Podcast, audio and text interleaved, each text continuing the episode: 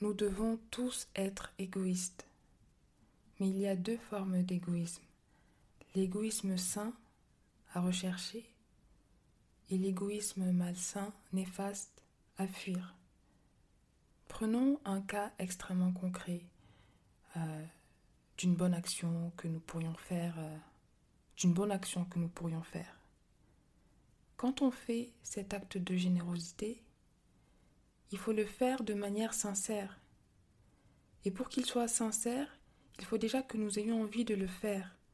Et pour que nous ayons envie de le faire, il faut qu'il puisse nous apporter une forme de bien-être. Et je dirais que tout réside dans l'intention.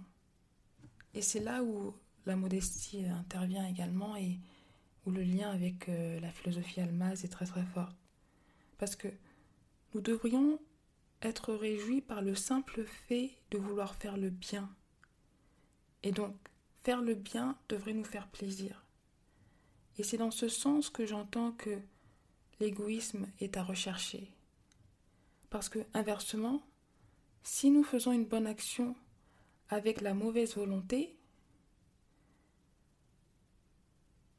cette action n'aura pas le même effet et je pense que la personne qui recevra la bonne action ne la recevra pas de la même manière que si nous l'avions fait avec la bonne volonté. Et le mauvais égoïsme, ce serait aussi de faire une action uniquement de manière calculatrice et en pensant au retour sur investissement que nous pourrions avoir sur cette action, ou au contraire le faire euh, pour l'ostentation de manière ostentatoire, uniquement pour avoir euh, une reconnaissance. Euh.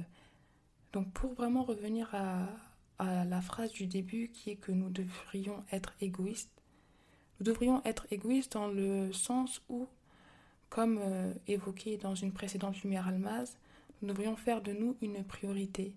Et c'est uniquement quand nous aurions, quand nous aurons atteint cet état de bien-être que nous pourrons faire le bien autour de soi. Et euh, le fait de faire une bonne action, le fait de faire une action généreuse, doit nous rendre heureux le fait de faire une, bonne